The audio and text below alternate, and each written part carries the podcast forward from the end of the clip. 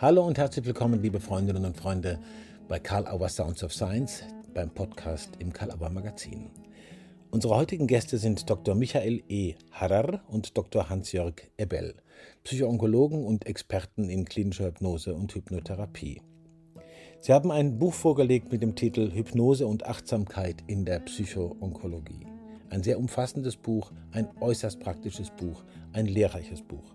Wie hängen Würde, Präsenz und Resonanz zusammen in Bezug auf eine sichernde Beziehung und mit der Grundhaltung, was kommt, ist bewältigbar.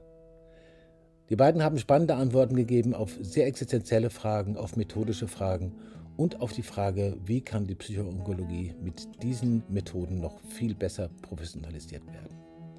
Viel Spaß und viele interessante Einsichten beim Gespräch mit Dr. Hans-Jörg Ebel und Dr. Michael E. Harrer. Hallo, lieber Michael, hallo, lieber Hans-Jörg Gebell. Ich freue mich, dass ihr Zeit habt für Sounds of Science und sie auch euch nehmt und für ein äh, sicher spannendes Gespräch äh, zu eurem neuen Buch insbesondere und allem, was da drumherum ist. Und äh, für unsere Hörerinnen und Hörer ist es vielleicht ganz gut, wenn ich euch nochmal direkt vorstelle, ganz kurz, oder euch anspreche und ihr mir antwortet, dann weiß man, welche Stimme gehört zu welchem Namen. Also hallo Michael, ich grüße dich. Hallo Matthias, danke für deine Einladung. Sehr gern. Hallo Hans-Jörg. Hallo Matthias und Hörer, das ist meine Stimme. Wunderbar. Jetzt wissen wir, welche Stimme zu Hans-Jörg erbellt, welche zu Michael Harrer gehört. Tonqualität kann zwischendurch ein bisschen schwankend sein, kein Problem, aber wir werden so sprechen, dass alles verstanden wird, zumindest akustisch. Also, der unmittelbare Anlass für unser Gespräch ist das Erscheinen eures neuen Buches, eines fantastischen Buches, wie ich finde, Hypnose und Achtsamkeit in der Psychoonkologie. Hypnose und Achtsamkeit in der Psychoonkologie. Es wurde von vielen sehr sehnlich erwartet, das weiß ich. Wir haben ja immer wieder äh, Kontakt zu Interessentinnen und Interessenten. Und es, es ist ein Standardwerk, ich glaube, das kann man sagen. Das merkt man ihm auch an, dass das versucht worden ist und es ist gelungen. Äh, in seinem Geleitwort schreibt der Herbert Kapp auf, aus einer onkologischen Perspektive, es geht um Anleitung zur Selbstermächtigung und Selbstwirksamkeit. Das Buch würde neben klassische Lehrbücher gehören zu Onkologie, Schmerztherapie, Psychotherapie, Krankenpflege und Allgemeinmedizin, weil es eine dort existierende Lücke wirklich schließen kann. Also nähern wir uns an an das komplexe Thema Hypnose und Achtsamkeit.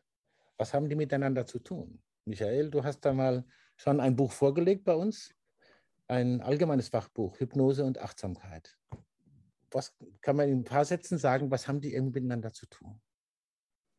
Ja, danke für den, fürs Zuwerfen des Balles. Es gibt seit 2018 im Karl-Auer Verlag ein Buch, das heißt Hypnose und Achtsamkeit, zwei Schwestern auf dem Tandem. Genau.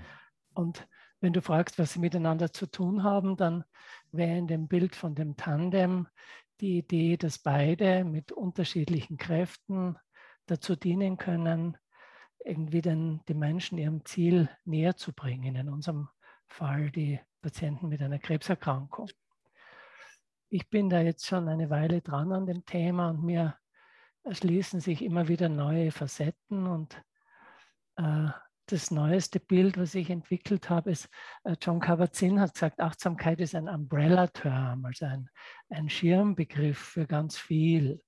Und ich denke, Hypnose ist auch eine Art Schirmbegriff. Und so ist spannend, was sich unter diesen beiden großen Schirmen, Hypnose und Achtsamkeit, äh, findet, was man irgendwie für die Patienten nutzen kann.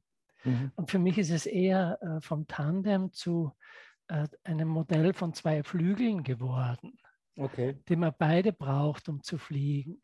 Mhm. Wenn zum Beispiel Achtsamkeit was zu tun hat mit in Kontakt mit dem Hier und Jetzt zu sein, zu sehen, zu hören, zu spüren, zu riechen, zu schmecken, in Kontakt mit dem Augenblick und all seiner Fülle zu sein, dann braucht es es ebenso wie eher sich vorzustellen, wohin es in der Zukunft gehen kann mhm. und sich ja, eine, eine Zukunft vorzustellen, wie sie wünschenswert sein könnte und von dort aus zu schauen, was könnte so ein erster Schritt in diese Richtung zu sein. Mhm. Okay. Wenn irgendwie Achtsamkeit was zu tun hat mit äh, Akzeptieren dessen, was ist und freundlich auf das schauen, was ist, dann braucht es das genauso wie irgendwie dran glauben, dass sich etwas verändern kann und dafür auch was zu tun. Mhm. Das finde ich eine interessante so, Brücke. Ja. So gibt es viele, viele Polaritäten, wo mhm. sie einander wirklich komplementär ergänzen und zugleich haben sie so viele Gemeinsamkeiten, dass es wirklich in der Fußballsprache würde man sagen, aufgelegt ist. Spiele ich einmal den Ball ins Tor der, der Achtsamkeit und einmal ins Tor der, mhm. der Hypnose. Äh, zum Beispiel die Aufmerksamkeitslenkung, beide arbeiten damit. Und das mhm. ist für mich ganz was Zentrales zu bemerken, worauf habe ich die Aufmerksamkeit im Moment gelenkt. Und Achtsamkeit, eine, meine Lieblingsdefinition wäre, ich bemerke, was ist. Zum Beispiel, worauf lenke ich meine Aufmerksamkeit und erinnere zugleich, ob das heilsam ist oder nicht. Und wenn ja, es ist gut, dann bleibe ich dabei. Und wenn was anderes ist, kann ich gerade wieder die Hypnose zu, zu verwenden, mich zu erinnern und in der Vergangenheit oder Zukunft nachzuschauen, was, was könnte heilsam sein. Mhm. Und so gibt es viele Polaritäten, die sich im Laufe einer Krankheitsgeschichte und Gesundungsgeschichte irgendwie gut nützen lassen. Mal fürs Erste. Ja, ja, klar. Das ist in der große Frage, wie du im Vorgespräch schon gesagt hast. Und äh, die kann man nicht alle beantworten, dafür hat man das Buch geschrieben. Da ist natürlich die ganze Komplexität in der entsprechenden Würdigung abgehandelt. Ich weiß nicht, Hans-Jörg, willst du noch was zu diesem Tandem äh, dazu sagen? Ja, ja, ich würde gerne was ergänzen in dem Sinne. Beim Tandem kann man ja sich, wenn man im Bild bleibt, sagen, na, jetzt fangen die beiden an zu streiten, wer vorne sitzt, wer am Lenker sitzt und wer sozusagen nur zuarbeitet, indem man nochmal strampelt und so. Ähm, also wir haben es, denke ich, geschafft in dem Buch, also nicht in diese Problematik reinzukommen, sondern das sind Aspekte, unter denen wir unsere Arbeit sehen. Und ich zum Beispiel, Achtsamkeit ist ja noch nicht so lange. historisch ist ja Hypnose schon ganz lange als äh, therapeutische Methode mhm. unter vielfältigen Aspekten Thema, insbesondere auch in der Medizin und mhm. natürlich auch in der Begleitung von Krebspatienten. Mhm.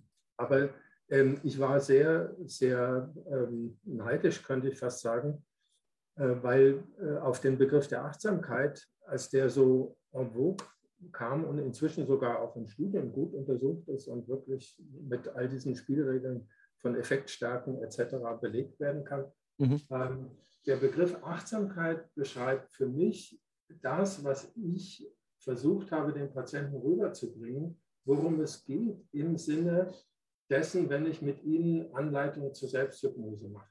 Also, dass sie nicht von mir den, den magischen Spruch erwarten, sie werden weggebeamt und wenn sie wiederkommen, ist alles gut, sondern dass sie sich trauen, gerade in Anbetracht riesiger Probleme in diesen Zustand hineinzugehen, mit meiner Unterstützung, Begleitung, mit entsprechenden Suggestionen, aber dass sie dann die Erfahrung machen, dass anstatt wie es so ist bei dem berühmten Bühnenhypnose, Kontrollverlust etc., dass sie genau in das Gegenteil reinkommen, dass sie in Kontakt kommen mit eigenen persönlichen Ressourcen, Fähigkeiten, Ideen, von denen sie teilweise gar keine Ahnung hatten, dass sie die haben. Also mit anderen Worten, ein sehr ressourcenorientierter Zustand äh, und wie gesagt, den man nicht herbeizwingen kann, sondern den man nur erlebt, wenn man sich achtsam mit sich selbst beschäftigt. Also insofern fand ich diesen Begriff sehr gut. Wir müssen es natürlich, weil wir auch in der Therapeutenszene ja uns positionieren, wir müssen es auch methodisch formulieren. Da wird es dann, wie gesagt, schwierig und mit Schnittmengen und Unterschiede etc. pp. Aber um den Ball nochmal aufzugreifen, im Hinblick auf das, wofür es dem Patienten geht, ist dieser Zustand der Achtsamkeit, ihn zu, sozusagen anzunähern und für sich zu nutzen, ist der Kern auch dessen, worum es für mich in der Hypnose geht, mit erstaunlichem therapeutischen Potenzial. Also da ist ja noch äh, sehr gut, dass ihr das beides sozusagen aufgegriffen habt und dieses ganze Potenzial so ausführlich und differenziert dargestellt habt. Äh, jetzt speziell eben für das Feld Psychoonkologie, das an sich ja auch schon groß ist. Ich mache den Sprung jetzt mal äh, zu, dieser, zu etwas, was ein Kernthema äh, eurer Arbeit und eures äh, Buches ist, soweit ich verstanden habe. Es geht um Beziehungen, Patientin, Patient und Behandlerin und Behandler. Es geht um Kommunikation Und äh, offensichtlich geht es ja auch darum, etwas ein bisschen aufzulösen oder etwas Besserem zuzuführen, was bislang eher im Argen liegt. Und äh, was leisten da Hypnose und Achtsamkeit für eine sichere Beziehung im medizinischen und behandlerischen Kontext? Also irgendwie habe ich schon den Eindruck, es gibt irgendwas, was im Argen liegt, was man besser machen könnte. Und es gibt Erfahrungen, wie man es besser machen könnte. Was ist das? Was ist daran zu bedeuten? Vielleicht Hans-Jörg, du zuerst. Ich würde das Wort an den, an den Michael gleich weitergeben, in dem okay. Sinne, aber ich würde vorschlagen, dass wir eine kleine Modifikation einführen bei dem Wort. Sichere ja. Beziehung, ich glaube, das Zentrale ist eine sichernde Beziehung. Okay.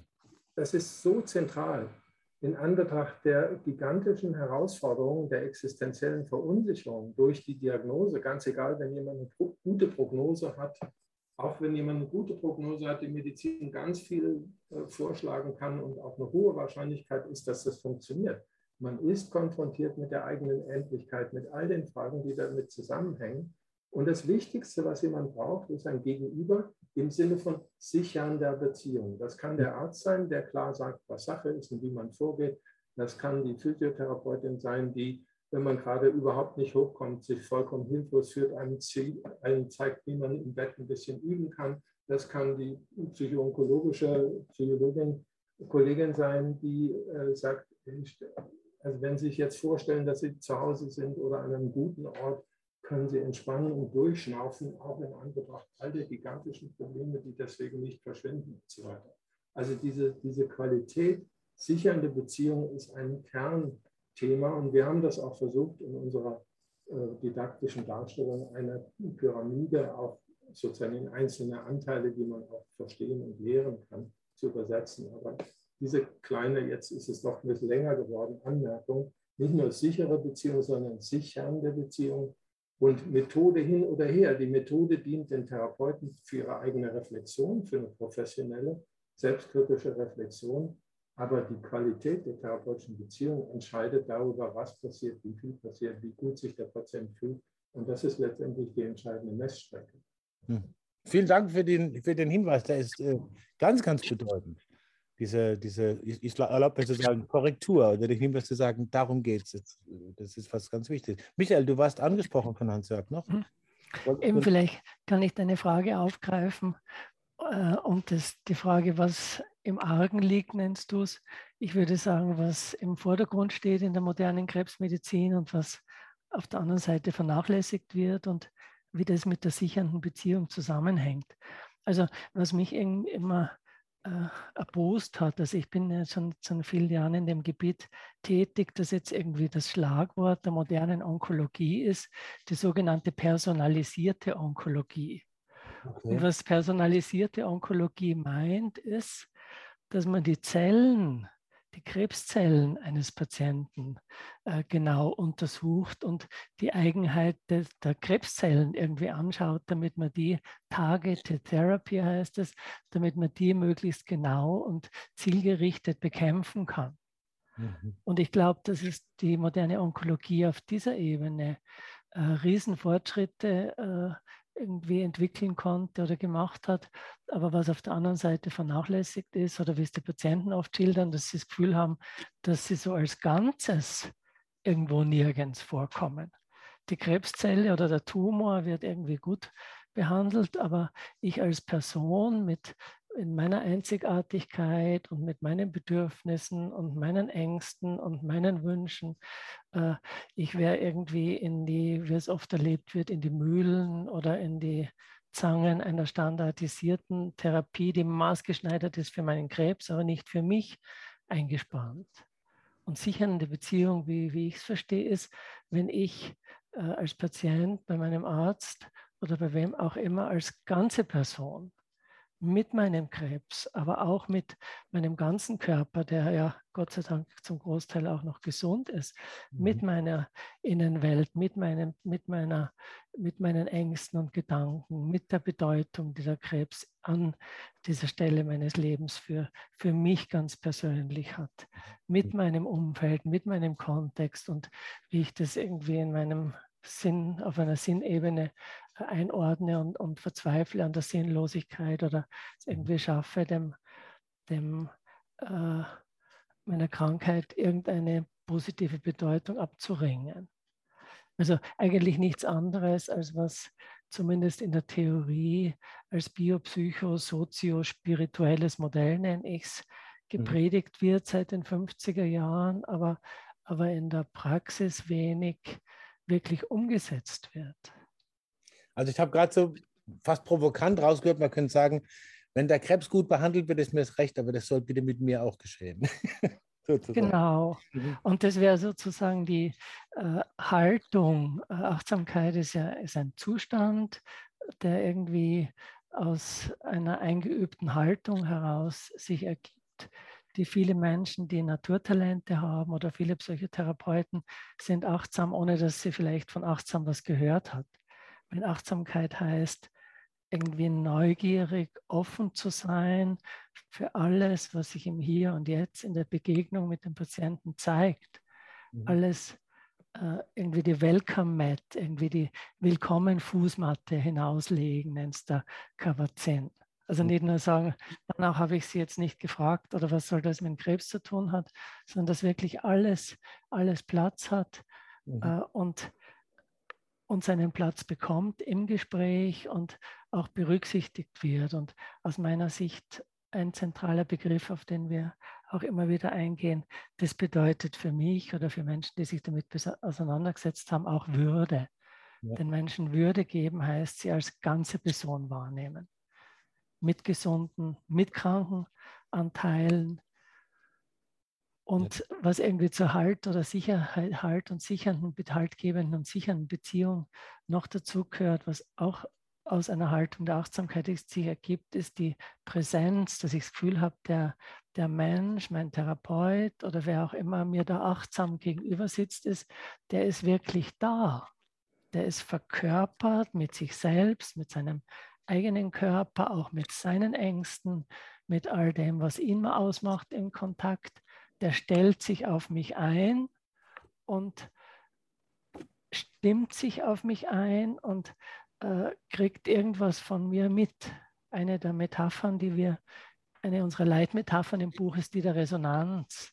Also die Präsenz, die sich aus der Achtsamkeit ergibt und die Einstimmung kann zu Zuständen von Resonanz zwischen Patient und Arzt fühlen. Und das ist das, was aus meiner Sicht das, das Sichernde ist. Da ist jemand, der mit mir schwingt, der mit mir und für mich da ist, mit allen meinen Anteilen. Und das ist das, was unsere, ja, unser Wunsch ist, dass unser Buch dazu beitragt, dass äh, Therapeuten, Ärzte auf diese Weise für ihre Patienten da sein können. Super. Hans-Jörg, du hattest noch ein Gedanke. Ja, ja was, was, mir eben eingefallen war, aber Michael hat schon gesagt und insofern, wir sind da auch sehr in Resonanz und fallen am selben Punkt der Argumentation sehr ähnliche Sachen ein. Mhm. Ähm, also ich, ich hätte sehr betont das mit der Präsenz. Also Präsenz ist auch ein Begriff, der in der Fachdiskussion verwendet wird.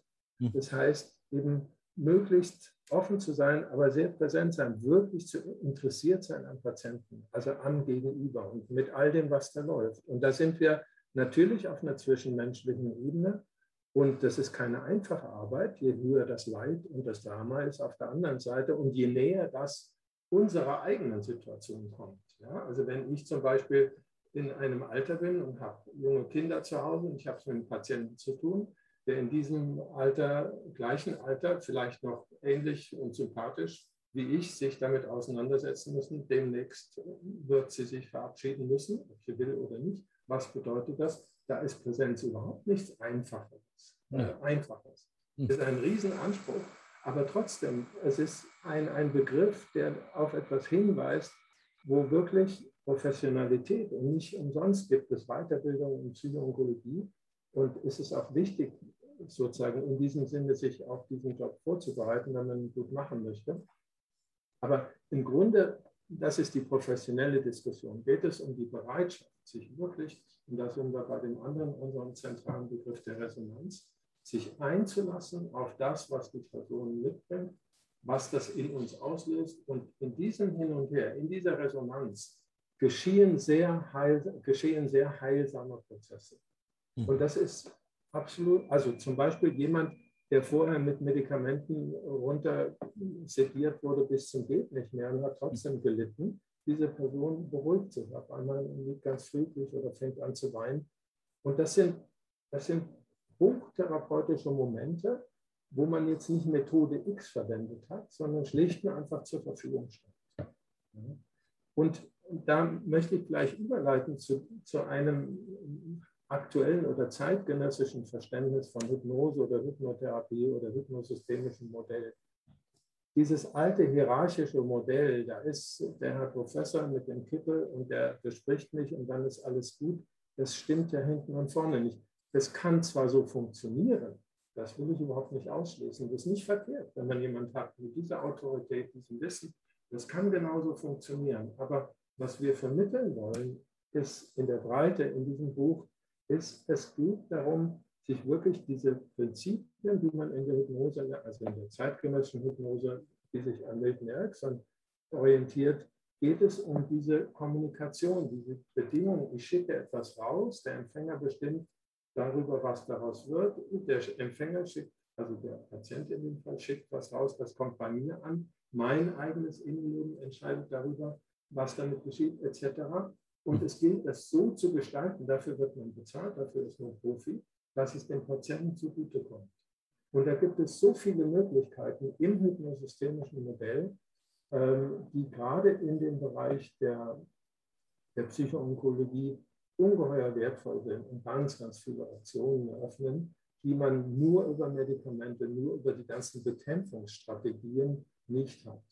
Und also ein zentraler Teil, da können wir müssen wir noch dazu kommen, aber ich denke, jetzt ist erst noch mal der Michael dran.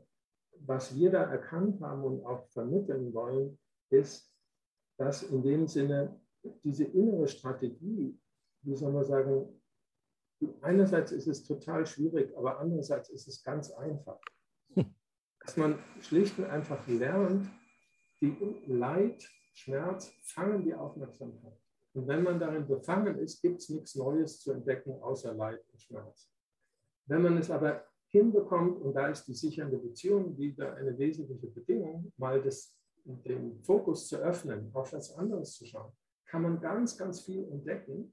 Und im Idealfall kann man sogar entdecken, dass obwohl man tausend gute Gründe hat, Schmerzen zu haben, man hat trotzdem keine Schmerzen. Es geht einem vielleicht sogar ganz gut, obwohl objektiv alles dagegen spricht. Und diese Wahlmöglichkeit, ja, würde ich mal sagen, dem Patienten kann man nicht vorwerfen, wenn er das nicht zur Verfügung hat. Der steckt drinnen. Aber Therapeuten, die sich damit beschäftigen, gerade mit dem hypnotherapeutischen Modell beschäftigen, wissen, da gibt es so viele Vorschläge, in diesem Sinne französisch, englisch Wortsinn, Suggestion, Suggestions, Vorschläge, die absolut geeignet sind, diesen Möglichkeitsraum, wie wir sagen, zu erweitern und das ist ein Segen für die Patienten, ganz egal, was sie damit dann letztendlich anfangen können. Danke auch nochmal für diese Spur, Suggestions zu verstehen, nicht als äh, simple und ergreifende Suggestionen, wie es bei uns vielleicht verstanden wird, sondern als Vorschläge, als Angebote. Vorschläge, die Möglichkeitsräume zu erweitern, die der Person zur Verfügung stehen, um mit Problemen oder Herausforderungen XYZ zurechtzukommen. Das ist die Rolle des, äh, der therapeutischen Begleitung oder auch der Präsenz insbesondere. Weil wenn ich das Problem nicht habe, habe ich mehr Chancen, dass mir was einfällt, als die Person, die gerade vom Problem erschlagen wird. Mhm. Ganz simpel. Sonst würde Therapie nicht funktionieren. Ihr habt jetzt beide schon angesprochen, es äh, gibt ja Ausbildungen dafür. Das wird äh, im Footer bei den hörenden Hörern erscheinen, wo man eure Webseiten findet und wo man äh, gute Ansprechpartnerinnen und Partner findet, die wirklich auch was von ihrer Sache verstehen, äh, was Hypnose betrifft und Psychoonkologie betrifft und die Kombination dieser Arbeiten respektive Anwendungsbilder. Ihr habt auch schon so ein bisschen angesprochen, Metaphern und Sprachbilder scheinen ja was ganz, ganz Besonderes zu sein. Kampf und so. Ähm, wir sprechen viele über Metaphern.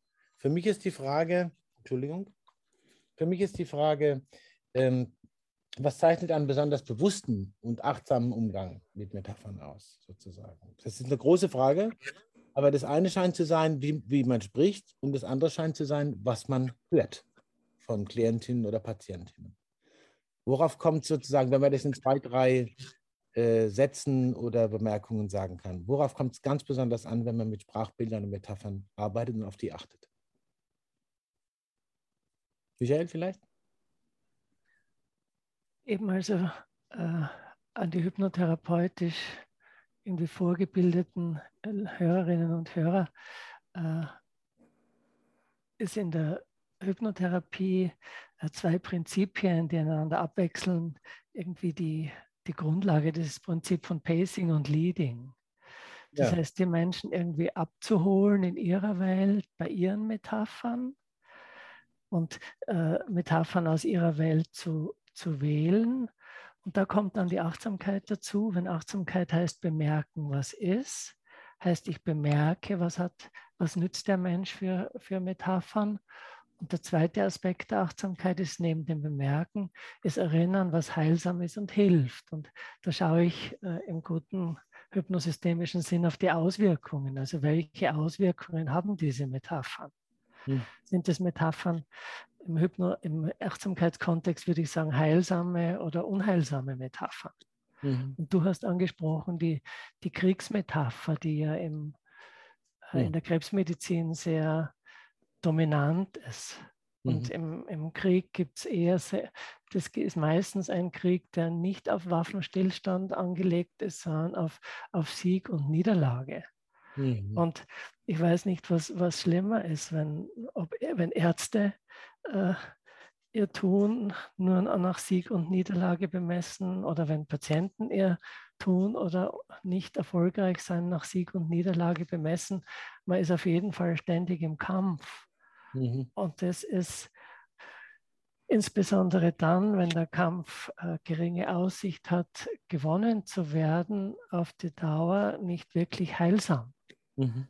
Und darum ist in der Achtsamkeit äh, die Frage der Akzeptanz, also was gibt es für Metaphern, die irgendwie, ich habe vor vielen Jahren eine Krebsberatungs äh, mitgegründet und die haben wir zuerst genannt Zentrum für Patienten mit bösartigen Erkrankungen. Und da sind wir dann irgendwie äh, von der Suggestion irgendwie abgekommen und haben gesagt, dann Hilfen für ein Leben mit Krebs. Mhm. Mhm. Mhm. Also äh, wir, wir schauen sozusagen, welche, welche Geschichten erzählen wir den Patienten oder welche Geschichten und Suggestionen und Metaphern hören die Patienten von ihren Ärzten, die sich oft wie, wie in Stein einmeißeln. Sind die heilsam oder unheilsam? Und kann man dann irgendwie, wenn sie unheilsam, alternative irgendwie Bilder einpflanzen, sehen? Mhm. Mhm. Da ist der Handwerk Spezialist auch. Also zum Beispiel un, unheilsam könnte die Vorstellung sein, äh, dass man zu viel ja, dass man Dinge kontrollieren kann, die man nicht kontrollieren kann.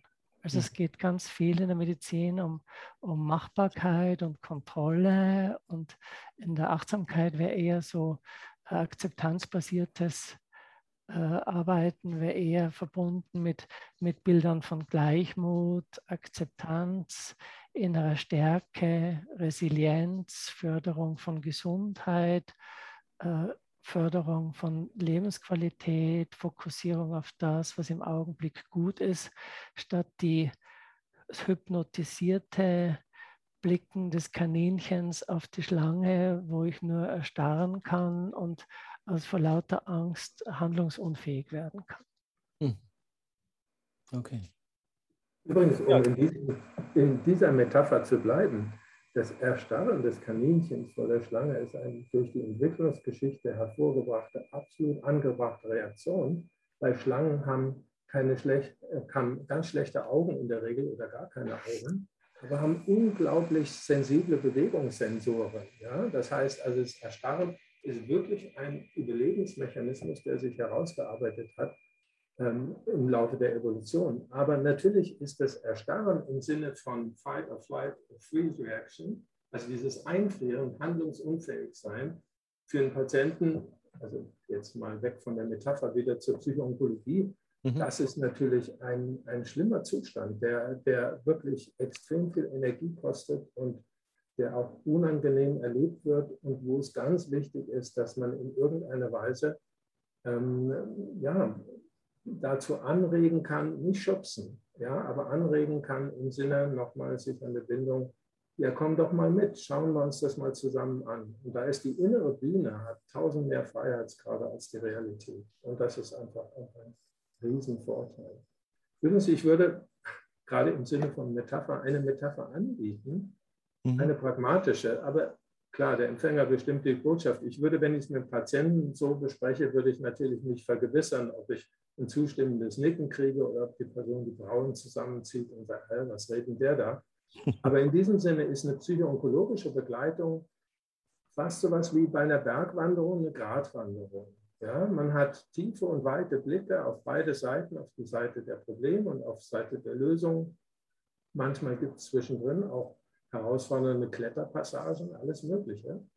Aber ich nenne das auch schon seit vielen Jahren in meinen Publikationen Begleitung ein Stück des Weges. Und vieles ist machbar, was sich die Person vielleicht selbst gar nicht zugetraut hätte. Und im Rückblick sind die Betroffenen dann erstaunt über ihre eigenen Fähigkeiten. Und das Entscheidende ist, den Orden dafür, dass sie diese Wanderung geschafft haben, bekommen dann diese Fähigkeiten und nicht Methode X oder Y. Mhm. Dankbarkeit für den Begleiter ist nicht verkehrt. Aber in der Psychologieforschung nennt man, du hast es selber schon am Anfang erwähnt, Selbstwirksamkeitserfahrungen sind ein ganz zentraler Faktor, warum Therapien überhaupt funktionieren. Mhm.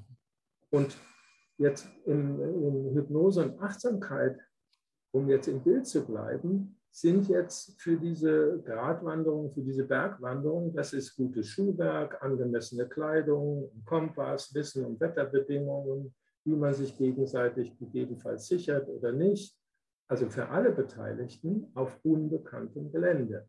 Also diese Metapher sagt ganz viel darüber aus, worum es in der konkreten individuellen Begleitung von Patienten in der Psychoonkologie geht. Und vieles davon ist nicht vorhersehbar, weder für den Therapeuten noch für den Patienten. Da muss man einfach, und jetzt sind wir wieder bei der Präsenz, äh, sozusagen, ja, man kriegt serviert und dann muss man damit umgehen.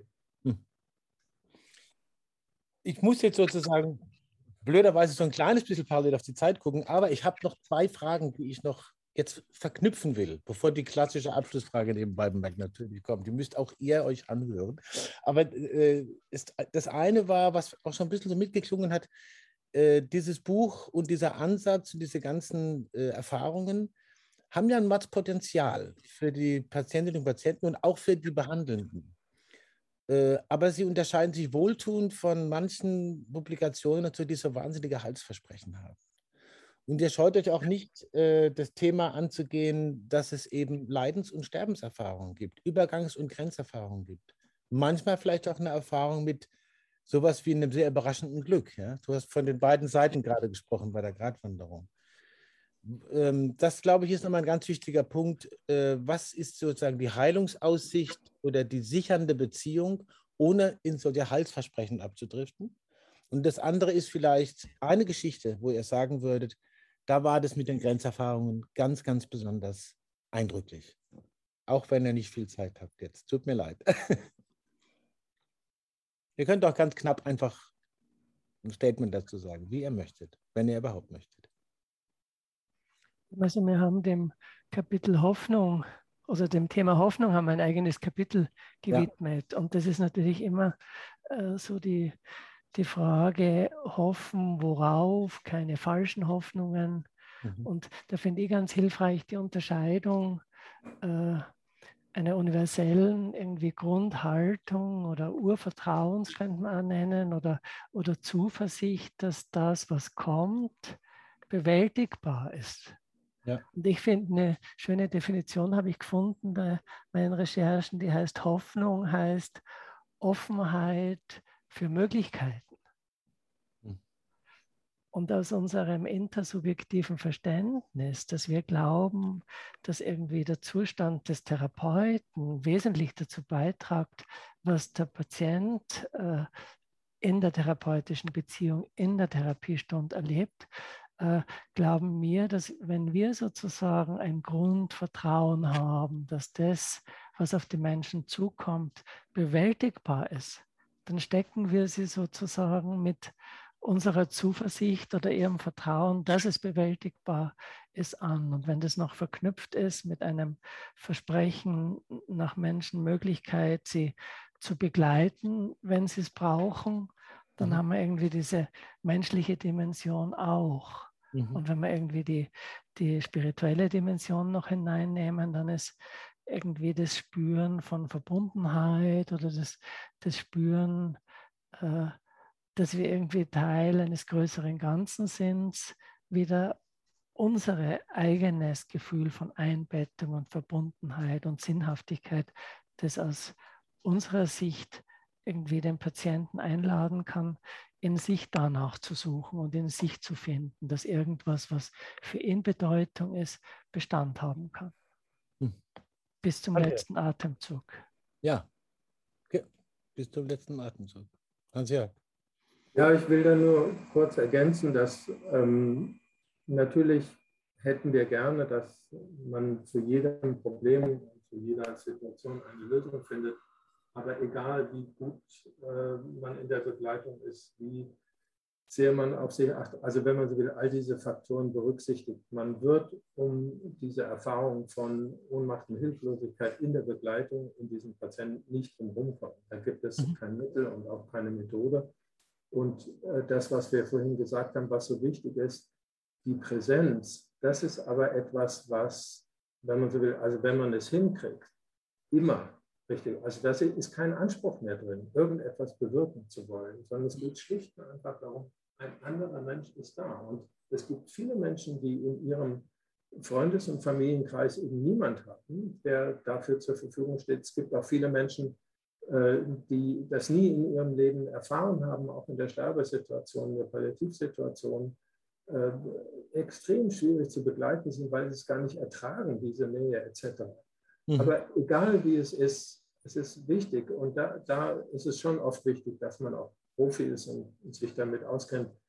Dieser Punkt der Präsenz, diese anspruchslose, ich bin da und stehe zur Verfügung, ich stehe aber auch zur Verfügung, dass ich einfach nur da bin und schweige und meine eigenen Gedanken habe. Aber ich bin zugewandt, ist, bleibt eine der wesentlichen ja, Bedingungen, wo man aus professioneller Sicht sagen kann, das ist immer adäquat, ganz egal, auch wenn man selber Ende der Fahnenstange spürt, bis zum Weg nicht mehr. Also in diesem Sinne, ich, ich sage das ein bisschen in die Richtung, weil natürlich schon Hypno, Achtsamkeit weniger, aber Hypno hat schon immer noch so ein bisschen diesen Nimbus, naja, das ist was Besonderes und vielleicht kann man damit die Grenze verschieben und es geht noch. Und in der Geschichte der Psychologie muss man selbstkritisch sagen, die ersten Anfänger, wo das wirklich äh, popularisiert wurde, waren die Fantasien von Carl Simonton. Und das war das, was der Michael angesprochen hat, diese Kriegsführung. Ja? Du stellst dir deine Abwehrkräfte vor, vor und die murksen alle Krebszellen ab und dann wirst du gewinnen. Das ist wirklich Wunschdenken und hat für die Patienten, die sich darauf einlassen, selbst wenn es eine Weile gut funktioniert, den Pferdefuß, dass wenn es nicht mehr funktioniert, dann sind sie selber schuld, weil sie falsche Übungen gemacht haben, nicht genug geübt haben und so weiter. Und das ist eine solche, wenn man so will, gemeine Falle jetzt auf der mhm. therapeutischen Beziehungsebene. Da, da, müssen Profis sehr vorsichtig sein und müssen auch mit den Erwartungen an die Hypnose vorsichtig sein und sich entsprechend selbstkritisch positionieren. Deswegen habe ich diesen Teil so ein bisschen mehr betont. Die andere Seite gibt es auch. Viele Menschen haben ganz erstaunliche Fähigkeiten und können Probleme und Themen bewältigen, inklusive sogar eine äh, Heilung erleben, wo alle darauf gewettet hätten, das wird nichts. Das gibt es auch. Nur diesen einen Faktor und dass man es kontrollieren kann und sich erarbeiten kann. So funktioniert das nicht. Vielen Dank auch für, diese, für diesen Bogen. Vielleicht noch zwei, zwei Sätze dazu, weil das so ein, ja. unser Buch auszeichnet ist, dass wir äh, Psychoonkologie verstehen oder Begleitung als Begegnung zweier sterblicher und irgendwie zerbrechlicher, einzigartiger Subjekte mit ihrer Geschichte. Und äh, in unserem Buch ist zu, zu, den unterschiedlichen Krankheitsphasen, die wir abhandeln, auch immer die Seite der Therapeuten und des Arztes. Wie geht es dem damit? Ja. Und das ist oft was, was zu kurz kommt und das zu utilisieren und zu berücksichtigen und nicht auf Kosten der Patienten irgendwas auszutragen, was eigentlich mein eigener Kampf ist, ist auch ein großes, großes Anliegen von unserem Buch. Man hört das praktisch überall raus, wie viel Erfahrung dahinter steht gerade auch in, in so Grenzerfahrungen, wie viel Verantwortung. Vielen Dank, äh, dass ihr das so drauf, euch darauf eingelassen habt, so ein umfassendes Buch wenigstens kurz zu besprechen mit mir. Ich äh, freue mich, dass ihr da wart, aber ihr müsst natürlich die äh, Karl Auer Sounds of Science Frage noch äh, hören. Ich würde euch bitten, gab es irgendwas, wo ihr sagen würdet, oh, das wird wahrscheinlich thematisiert oder das hätte ich gern und dann kam es aber nicht vor oder was euch en passant auf unserem gemeinsamen kurzen Weg eingefallen ist und dann ist es doch wieder verschwunden. Eine Frage, ein Statement, was immer es ist, jetzt wäre der Raum, da noch was dazu zu sagen. Vielleicht äh, Hans-Jörg, ich sehe, dass du gerade dich bewegst. Ja, ja ich habe ähm, hab da schon einen Punkt. Also der Begriff Krebs ist ja komplett mystifiziert. Und unter Krebs sind ja so viele unterschiedliche Erkrankungen, welches Gewebe, wie, mit welcher Progressionstendenz. Es gibt absolut zuverlässig heilbare äh, Krebsarten. Es kommt aufs Lebensalter. Also, wenn man so will, der Begriff Krebs ist eigentlich wirklich, wenn man so will, sowas von mystifiziert, aber auch äh, also maligne, bösartig mystifiziert. Ja? Mhm. Und mir kommt es sehr darauf an, dass gerade im professionellen Bereich dass man sagt, Krebs ist eine, eine, wenn man so will, eine Erkrankung. Das ist eine schwere Störung im System, die das ganze System gefährdet. Aber im Verlauf, in der Behandlung sind viele dieser Krebsarten, unter denen Millionen Menschen äh, leiden und äh, wo sie in Therapie müssen, sind eine chronische Erkrankung wie andere auch. Ja, es gibt Optionen, es gibt Therapieoptionen, die gehören geklärt. Wie gesagt, äh, was einem wie erklärt wird, macht einen entscheidenden Unterschied im Verlauf und in Nebenwirkungen. Da gibt es so viel Spielraum. Und jetzt sehr verkürzt gesagt, das wäre mein Schlusswort, ähm, es gibt da jede Menge objektive und subjektive Grenzen. Ja? Und es lohnt sich aber, wenn auf einer, in, wir haben es mehrfach betont, im Sinne einer professionellen, kundigen, also mit dem Wissen auch der Evidence-Based Medicine, Erfahrung äh, genau und gemeinsam recherchiert wird, ja, wo genau verlaufen sie denn, diese objektiven und subjektiven Grenzen. Und da gibt es viele Überraschungen im Positiven, die ich erlebt habe mit Schwerstkranken, mit sehr komplexen Fällen, sodass ich da grundsätzlich immer eine Zuversicht habe, bis zum Beweis des Gegenteils natürlich, dass irgendwas gehen könnte oder würde. Und das gemeinsam zu recherchieren, das ist für mich der Kern einer psychoonkologischen Begleitung. Danke. Michael. Vielleicht ist noch ganz spannend, etwas zum Kontext zu sagen, in dem das Buch entstanden ist. Mhm. Äh, also der, der Hansjörg hat vor drei Jahren mich angefragt, ob ich mit ihm so ein Buch schreiben will. Und ich bin jetzt letztes Jahr in Pension gegangen. Für mich war es irgendwie eine Möglichkeit, eben wie du mehr, mehrfach schon betont hast, so ein Stückchen unsere oder meine in dem Fall 30 oder äh, noch länger Jahre Erfahrung zusammenzufassen. Und eine der Leitmetaphern ist die Brille oder die Perspektive, äh, irgendwie die Brillen zur Verfügung zu stellen, den Leserinnen und Lesern, die sich für uns bewährt haben, äh, auf die Patienten zu schauen und das äh, eines meiner Lieblings, oder für mich heißt Reife ein Stück äh, möglichst viele Perspektiven zur Verfügung zu haben und, und Gesundheit, viele Möglichkeiten zur Verfügung zu haben. Und da, äh, da bin ich irgendwie ganz stolz, dass es gelungen ist, diese vielen Brillen und Perspektiven, die sich für uns bewährt haben, äh, in immerhin 400 Seiten äh, irgendwie zusammenzufassen und darzustellen und, und hoffe auf Resonanz bei unseren Hörerinnen und Hörern und Leserinnen und Lesern. Mir bleibt nur zu sagen, äh, wir sind stolz, dass die 400 Seiten bei Karl Auer sind und danken euch dafür und danken euch dafür, dass ihr zum Gespräch wart. Und ich gehe mal davon aus, dass wir uns irgendwann noch wieder live sehen. und viel Kraft und Mut für eure Arbeit und danke für die Zeit. Ciao, Michael. Ciao, Hans-Jörg. Ciao, danke. Reife Psychoonkologie aus langer, langer Erfahrung für reife und reifende Begleitung für Klientinnen und Klienten. Vielleicht ein guter Überbegriff für das, was in diesem Buch geboten wird. 400 Seiten absolut fantastische Expertise mit Dr. Hans-Jörg Bell und Dr. Michael E. Harrer. Danke fürs Zuhören, danke für die Zeit diesen beiden, dass sie mit Karl Auer Sounds of Science gesprochen haben. Vergesst nicht, natürlich positive Bewertungen zu hinterlassen, wo immer ihr Karl Auer Sounds of Science hört oder verfolgt und schaut euch weiter um in den spannenden Gesprächen aus der letzten Zeit und natürlich in der gesamten Mediathek und bei www.karl-auer.de, bei der Autobahn-Universität, bei unseren Podcasts und bei unseren äh, Blogs die es bei uns auf der Seite gibt. Danke fürs Zuhören und bis zum nächsten Mal bei Karl Auer Sounds of Science.